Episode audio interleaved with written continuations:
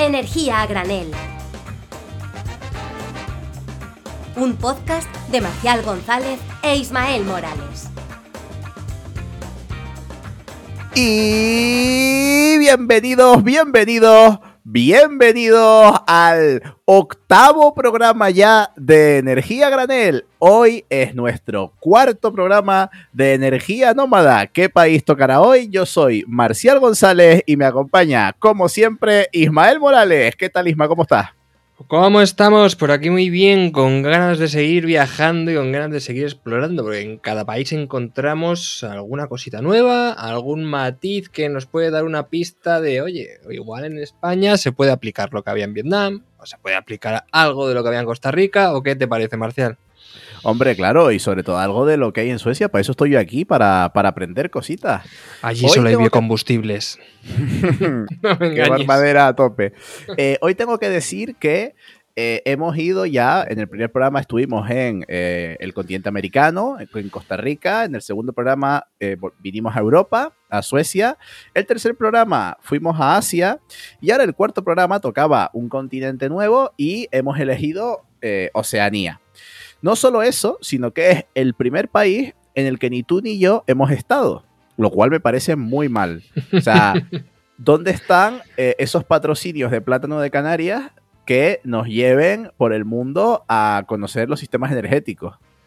Efectivamente, no sé, igual hay que empezar una nueva, un nuevo nicho de mercado por allí, pero vamos, es que son prácticamente pues, 24 horas de avión con dos escalas. Sí, sí, algo así. Eh, uf, pues sí tiene que ser, tiene que ser un, un, montón. La verdad que antes de empezar a grabar estábamos chequeando y eh, estábamos hablando de las antípodas y, tú que estás ahora mismo en Alcázar de San Juan, si acabas un túnel vertical hacia abajo, apareces en este país. Que, que no está mal. O sea, me refiero que es una curiosidad más que traemos hoy. Sí, sí, sí, no, totalmente. Vamos, me llevo algún queso manchego, unas botellas de vino y hago todo el negocio por ese túnel. Claro, efectivamente, la nueva ruta de la seda. la, ruta, la ruta del queso manchego ahora. Eso es, eso es. Bueno, pues si te parece, vamos allá con el país de hoy. Venga, vamos para adelante.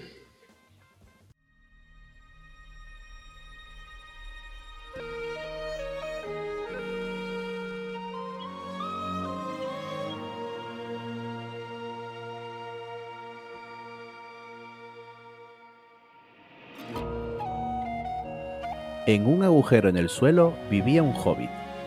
No un agujero húmedo y sucio, lleno de combustible fósil, sin nada en qué sentarse o qué comer.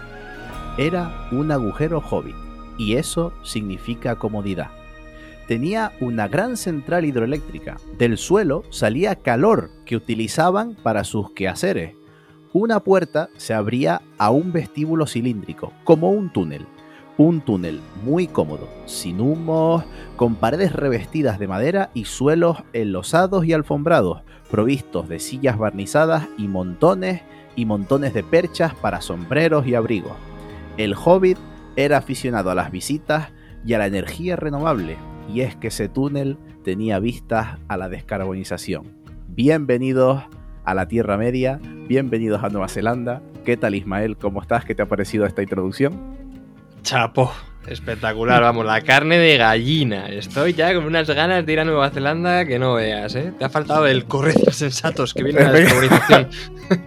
Efectivamente, esto que acabo de leer, eh, espero que me perdonen, es eh, el primer párrafo de El Hobbit de J.R. Tolkien que eh, se grabó, como todos saben, el, Señor de los Anillos está ambientada, se grabó, Hobbiton se encuentra en Nueva Zelanda y es el país en el que estamos hoy. La verdad es que cuando pensé que intro hacerte, estaba entre leerte esto o eh, bailarte una jaca. Lo que pasa que, claro, yo gritando aquí en mi habitación, sin que se me viera nada. Claro, claro. se, se, me veía, o sea, yo creo que queda poco, poco radiofónico. Entonces, leer una adaptación del Hobbit así renovable, el hobby renovable me pareció mucho más, mucho más necesario. Sí, sí, además tampoco nadie te quiere ver, y sobre todo yo que te veo en el vídeo en, taparrabos haciendo el baile de la jaca, ¿no? Hombre, claro, me, pinto, la cara como los maorís que se pintan unas líneas así como para, eh, ¿sabes? Que las has visto, que se hacen como unos rivales y tal. Pues que la, verdad que quedaría genial. No, claro. Pero mm, al final les ha tocado esto, y así que bueno, pues ya estamos aquí, bienvenidos a, a Nueva Zelanda. New Zealand. Básicamente Nueva Zelanda es un país que se encuentra al sureste de Australia, eh, creo que todos más o menos sabemos localizarlo en el, en el mapa, y eh, es un país que está constituido principalmente por dos islas, la verdad es que no se rompieron para nada eh, la cabeza con las islas, son la isla del norte y la isla del sur. O sea, esas son las dos islas mayores. Aparte, tiene otras pequeñas islas pero la gran mayoría de la población vive en estas dos grandes islas que tienen su nombre en, maorí, pero en inglés y en el idioma oficial, en el, idioma oficial se llaman Isla del Norte e Isla del Sur. La isla más poblada es la isla del Norte, que es donde se encuentran tanto Wellington, que es su capital, como Auckland, que es su ciudad más poblada. El, el total del país tiene una población de 5.132.000 personas. La mayoría de ellas viven en la isla del norte. Eh, de hecho, tres cuartas partes de la población viven en la isla del norte y un tercio de toda la población vive en, solamente en la región de Auckland, que como ya hemos dicho es su eh, mayor ciudad.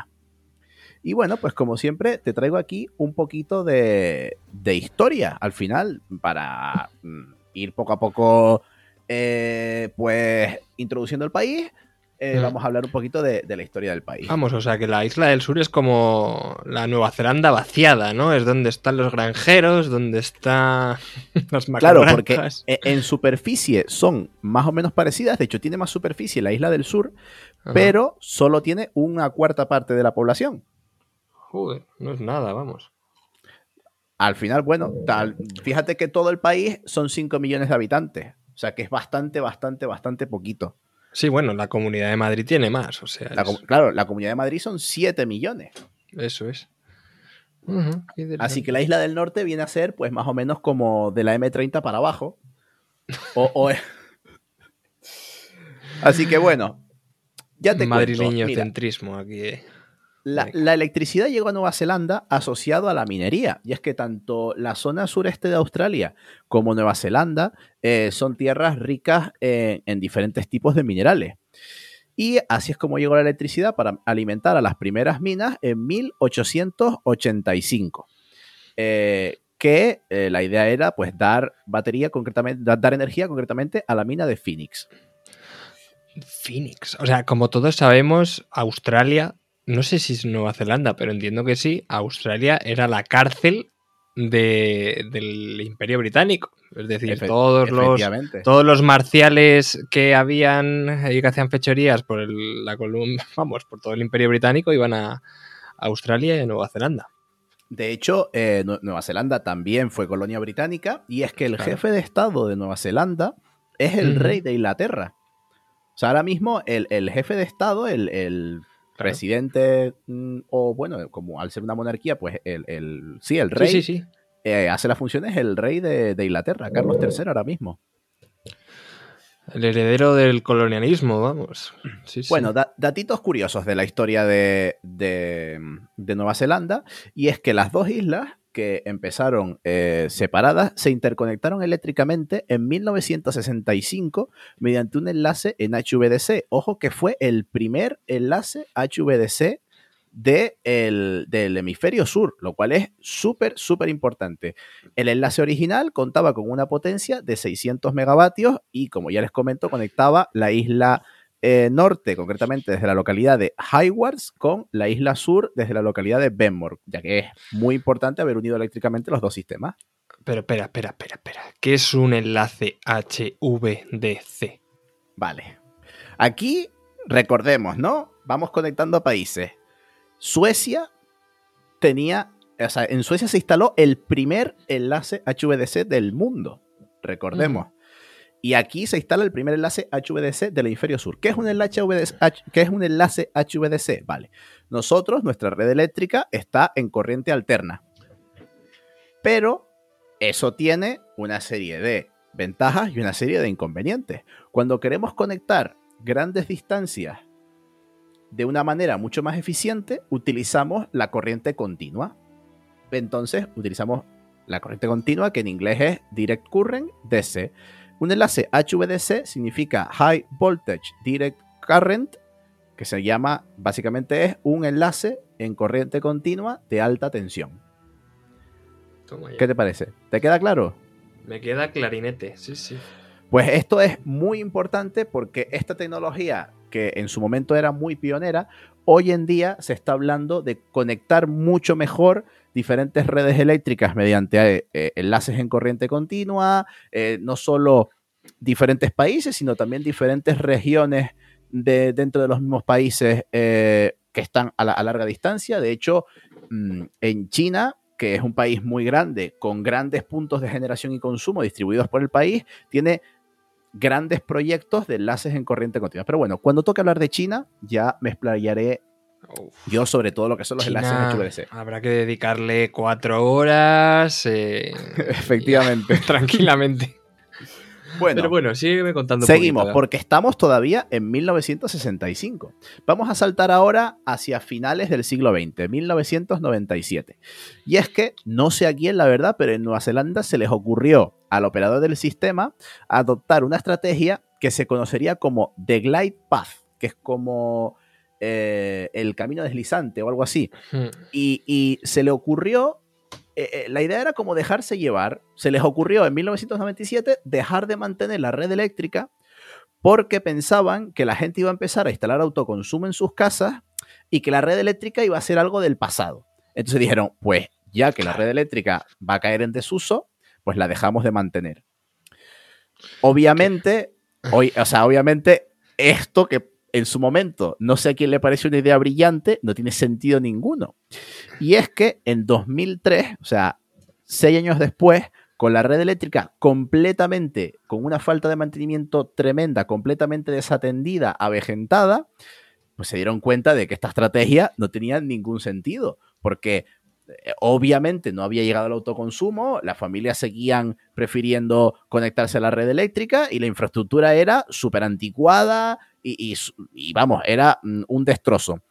Todo esto provocó fallos graves como pues diferentes crisis eléctricas en la ciudad de Auckland, tuvo varias, tuvo una en 1998, otra en 2006. Entonces eh, empezaron a intentar eh, mantener la red, pero claro, tú una red que la la llevas desatendiendo seis años, pues no se arregla de hoy para mañana. Entonces, durante sobre todo la primera etapa del siglo XXI, tuvieron graves problemas de suministro que, llevaron muchas veces eh, a fallos eléctricos que dejaron sin luz a grandes regiones del país, incluso durante semanas, lo cual es una locura. Estamos hablando de principios del siglo XXI, no, no estamos hablando del siglo pasado. Sí, sí, sí, no, no. Es que esto veremos que es muy bastante típico en diferentes lugares, ¿no? Está pasando eh, de vez en cuando en Estados Unidos, es muy típico también que suceda, ya lo hablaremos en, en Argentina y en otros países, ¿no? Por tema de sobretensiones y demás, pero es que al final tenemos que tener en cuenta que la red que tenemos en España es una red muy innovadora y una red que está este, modernizada y aún así queda recorrido, ¿no? Pero esto Claro, pero es que aquí, te digo, no sé eh, quién fue el, ilustrado al que se le ocurrió decir, bueno, vamos a dejar la red tal cual está, no la mantenemos y que, y que sea lo que Dios quiera. Pues claro, pues obviamente eso te va a llevar a, a, una cantidad de problemas.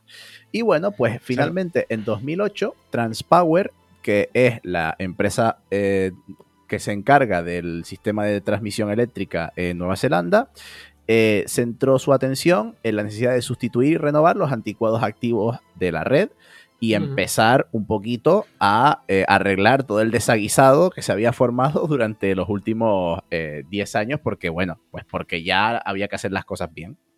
Claro, claro. Esto es una pregunta porque no sé si lo sabrás, pero Transpower es, es mm, o sea, ¿contrató el Estado una empresa privada para actualizar las redes? O, no, no, no. es, la, es como aquí. es como el operador público, ¿no? Es como es, el operador público, pero la, eh, digamos que la estrategia estatal llevada a cabo por esta empresa pública fue para ahorrar dinero, no mantener la red. Joder, si me, o sea, si me dices que esto lo hace un país en vías de desarrollo, pues bueno, lo puedo entender, pero Nueva Claro, Zelanda, claro, es que son- que es son el cosas- primer mundo. Claro, son cosas. Nueva Zelanda, que es un país bastante desarrollado, sí, eh, o sea, estas cosas, estos fallos en la red tan graves, esta- estas precariedades tan graves en la red eléctrica son cosas típicas de, de países en vías de desarrollo, incluso países subdesarrollados. Eh, entonces, claro, pues salta a la vista que, que no estuvieron muy finos con esas estrategias, pero bueno, han ido, han ido poco a poco poniendo eh, solución a todo esto y ya hoy en día, pues, tienen una red eh, bastante mm, bien desarrollada, sobre todo apoyándose en los conocimientos de sus vecinos australianos, eh, que son pioneros, ya lo hablaremos cuando hablaremos de Australia, son pioneros en cuanto a sistemas de transmisión, a normativas de red, etcétera, etcétera, porque sí que son bastante, bastante sesudos. Vamos, así que aquí eh, los australianos dijeron aquello de cuando veas las barbas de tu vecino arder, por las tuyas a remojar, ¿no? Pues dijeron, vamos, hay que ponerse las pilas con la red eléctrica porque no la podemos dejar desatendida. Cuando veas la barba de vecino cortar por las tuyas a remojar. Pero No, vamos, que si la quieres quemar, ar- arder. O sea, eh, las barbas, o sea, arden. co- pero corta. Porque, ¿cómo que cortar? Da igual que las tengas en remojo, te las cortan igual. No, en remojo esta sale mejor. Pero bueno, muy interesante lo que comentas, ¿eh? Porque qué diferencia.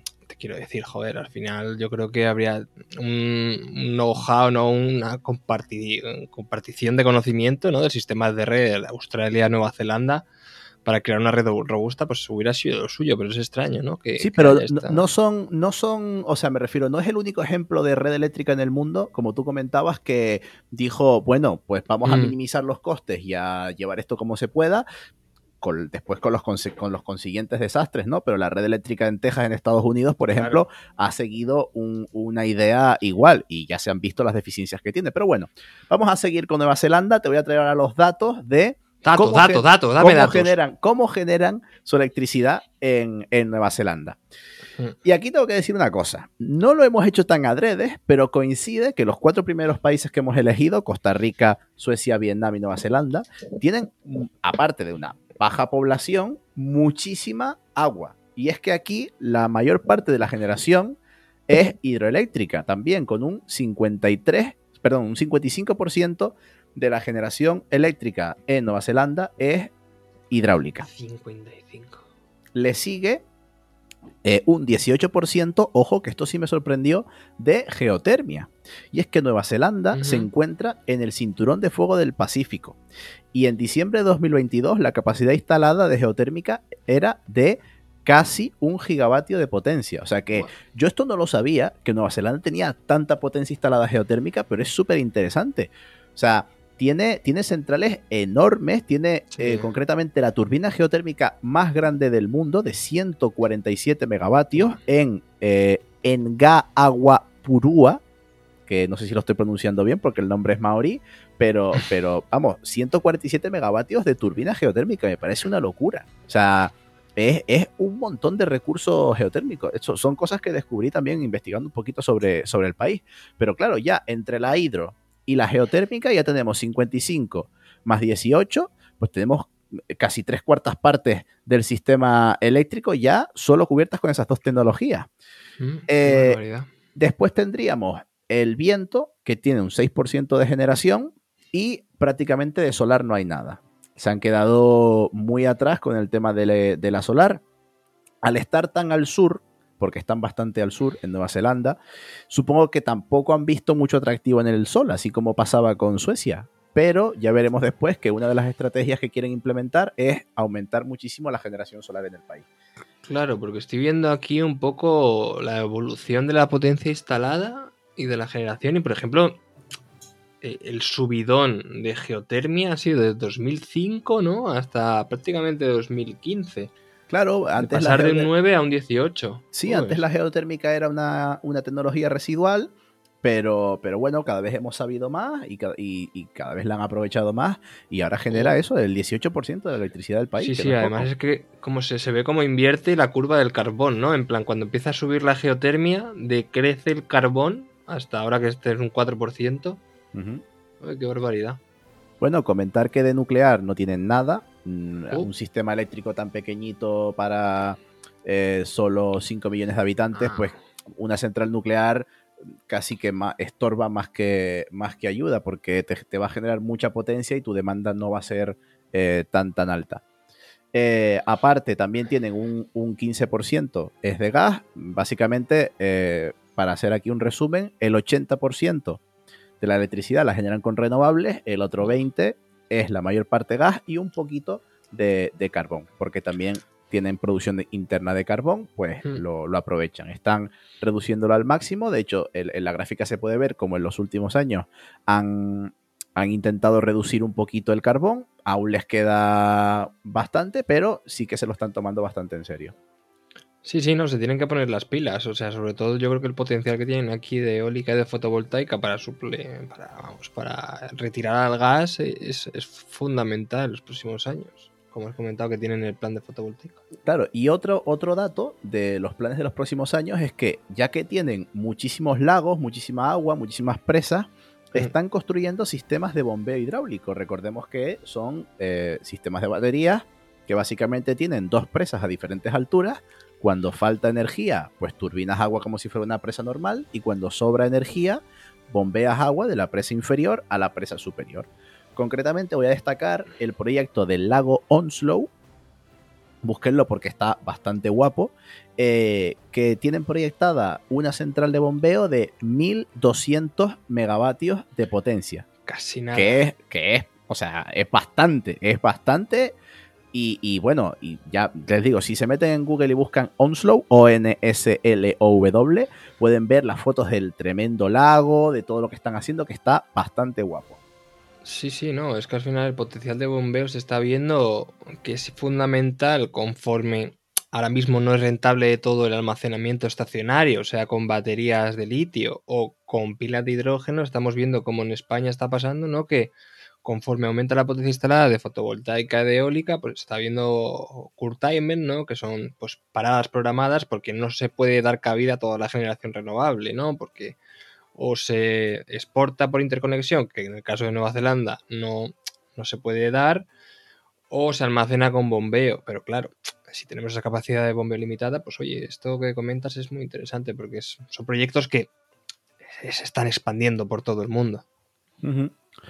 Pues la verdad que sí, la verdad que, se, están tirando bastante en ello.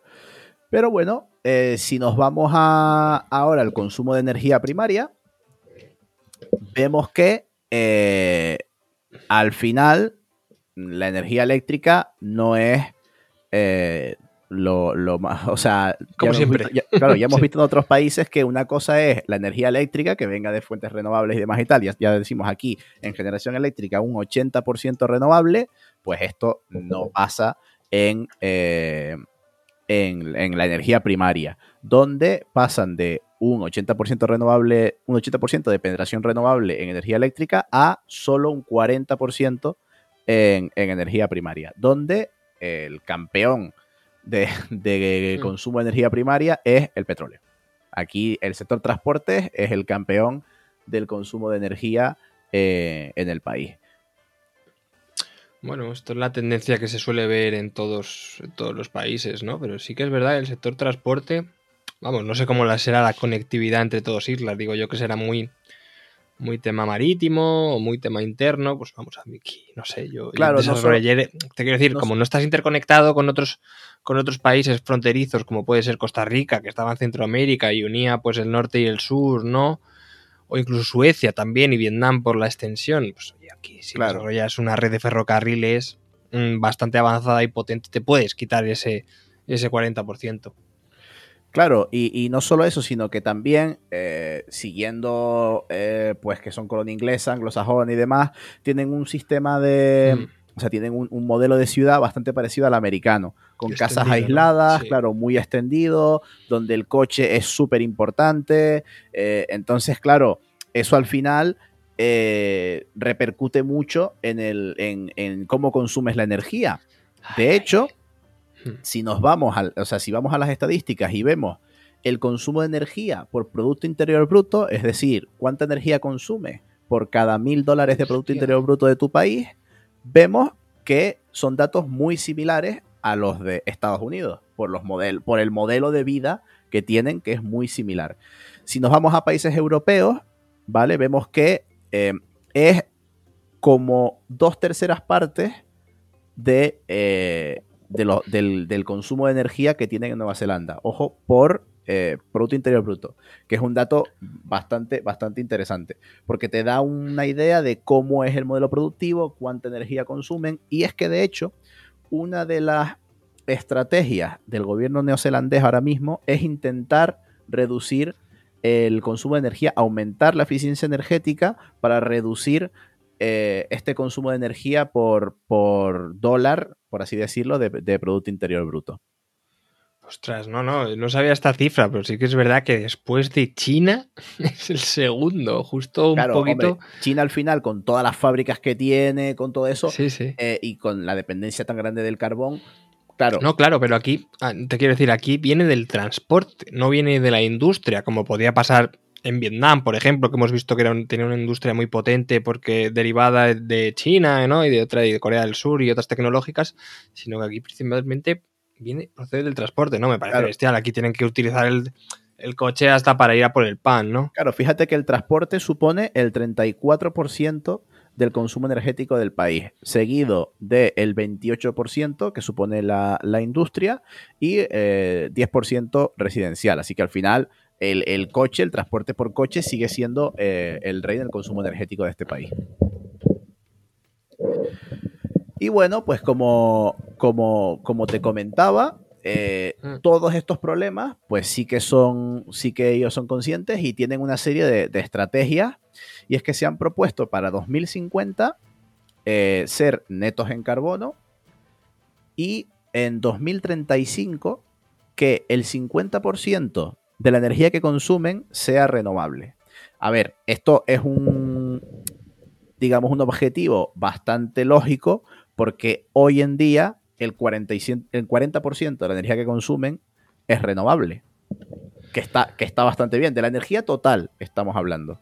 Claro, claro, o sea, tampoco es que sean extremadamente ambiciosos, que le quedan siete años por recorrer ese 10% que con eólica y fotovoltaica lo van a conseguir. ¿no? Efectivamente, pues El tema es que también quieren descarbonizar completamente su sector eléctrico en 2030, es decir, pasar de ese 80% en el que están ahora al 100% de energía renovable, por eso es que están construyendo presas hidráulicas de bombeo y se están centrando mucho en instalar eólica, que prácticamente no supone nada de la generación, recordemos, solo ese, solo ese 6% de, sobre, la, sobre la fracción eléctrica, y eh, la solar, que es prácticamente inexistente en el país. Entonces tienen un margen de mejora súper, súper, súper grande. Además, son poquita gente y es mucho más sencillo de, gestionar el sistema eléctrico. Así que yo creo que están, están trabajando eh, en esas líneas, ¿no? Pues más renovable, reducir eh, el consumo de energía, digamos, ser más eficientes energéticamente hablando y trabajar en diferentes eh, procesos de almacenamiento,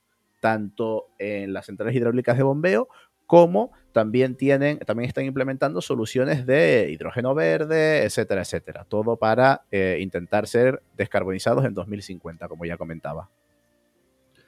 Sí, sí, no, totalmente. Vamos, yo creo que esto incluso lo conseguirían en 2040 si quisieran dar un poco de ejemplo a sus vecinos australianos, ¿no? Al fin y al cabo.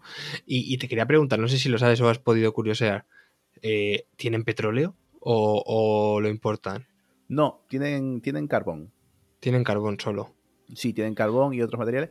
Eh, la verdad es que no, no he chequeado si pueden tener alguna producción, algo de producción interna de, petróleo, pero en principio lo único que tienen es, es algo de, de carbón. Pues ya sabe la solución. Rediseñar las ciudades, un urbanismo inclusivo, movilidad sostenible y electrificar toda la demanda de transporte. Claro, aquí, aquí lo de la ciudad de 15 minutos eh, son 15 minutos pero en coche. claro. lo, entendieron mal. Y bueno, ya por acabar, un par de curiosidades. Y es que eh, normalmente en sistemas aislados, en islas, el, el mercado eléctrico no es un mercado spot, como europeo, sino es un reparto óptimo que se llama. Es decir, como somos una isla, somos pocos, somos pocos generadores, el operador de sistema hace una optimización de qué es lo más óptimo que debería funcionar para hacer todo super guay y elige el operador de sistema quién va a producir en qué momento. Aquí no, aquí eh, han adoptado el modelo de mercado spot, el modelo de mercado europeo por, por subasta. Y eh, la verdad es que les va, les va bastante bien porque tienen esa interconexión HVDC entre las islas, tienen un sistema eléctrico muy mallado, eh, tienen eh, bastantes presas hidroeléctricas repartidas, así que no, no, les va nada mal con este, con este modelo de, de precio. Sí que tiene algunas diferencias con el modelo de mercado europeo, pero básicamente es, un mercado spot como el que podemos encontrar en, en Europa. Y otro datito más, y es que las compañías generadoras, hay de las cinco mayores eh, compañías generadoras que, producen más del 95% de la electricidad del país. O sea que estamos hablando de las cinco compañías que producen toda la electricidad del país. Dos son de capital 100% público y tres son un 55% capital público. Así que al final se puede decir que toda la electricidad del país lo producen eh, empresas estatales. Bien 100% estatales o bien eh, estatales de, gestión privada, lo cual pues está bastante guay, porque ya lo comentábamos en el tema de Suecia, que, la empresa, o sea, el que tu electricidad la genere y te la venda una empresa pública, no solo es bueno porque al final el beneficio repercute en el propio país, sino que tú te vas a fiar más de, esa empresa. O sea, ya el propio ciudadano, ¿qué va a preferir? La empresa pública eléctrica que, sabe que la gestiona su propio país, que el beneficio va a ir para el país, o una empresa privada que en principio lo que quiere es ganar el máximo dinero. Aquí está, está o sea, es, un dato curioso. Cuestión de confianza, ¿no? Claro, al final aquí confías en el Estado, una empresa privada que está intervenida o tiene sus activos y sus inversiones en, en otro país o su, o su, digamos, su, su, matriz está en un paraíso fiscal, ¿no? Pues bueno, sí que es verdad que hay que tener cuidado con esas cosas porque no, no vaya a ser que eh, el gobierno sea tu partido y yo sea de otro y desconfío de ellos porque por, por negación, ¿no? Es una empresa pública que la lleva, pues, eh, tal fulanito, Uf, no, porque ese yo no le voto. Pero bueno. Claro, Sí, no sé, al final te digo, al final por lo que yo he visto, lo que, lo que suele pasar tanto en Suecia como en Nueva Zelanda, que son los, últimos países que, me ha tocado a mí tratar, eh, el que sea una empresa pública aumenta muchísimo la, confianza de, la ciudadanía.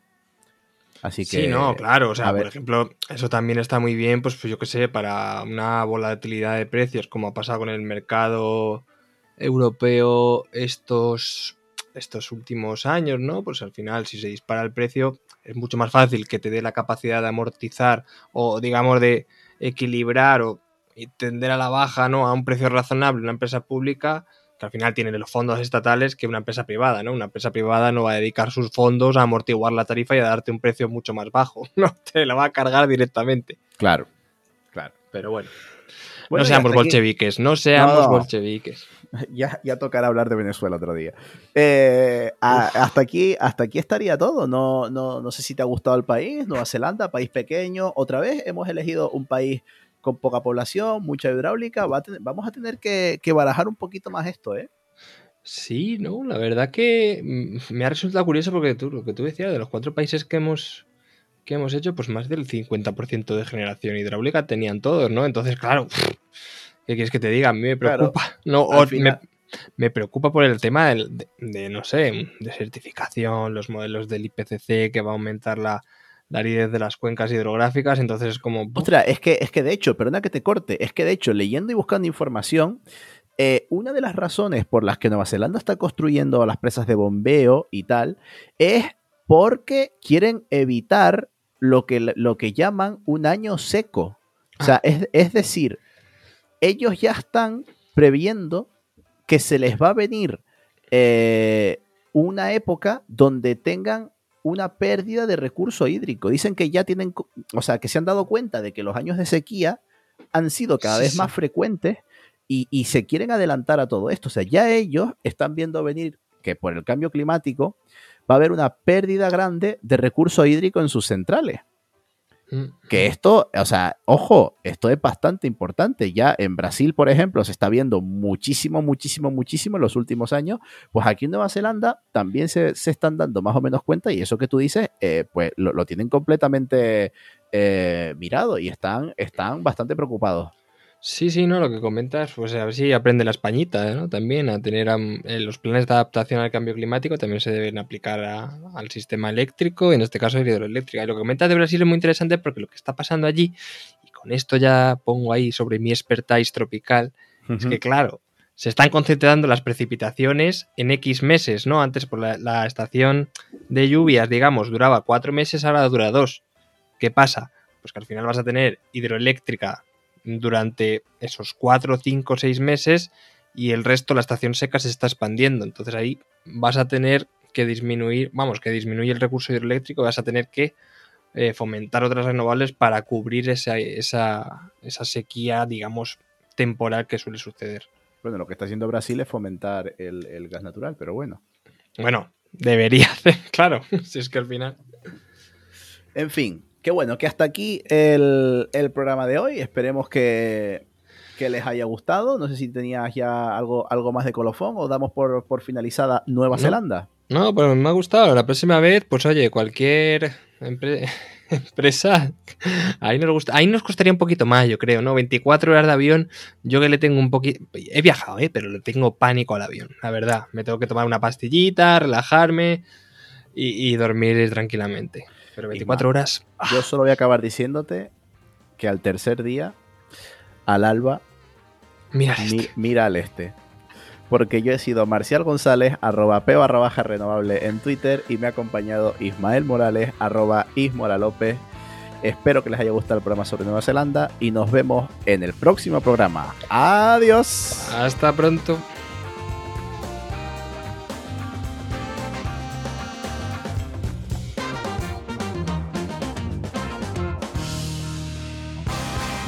Energía a granel, un podcast de Ismael Morales y Marcial González.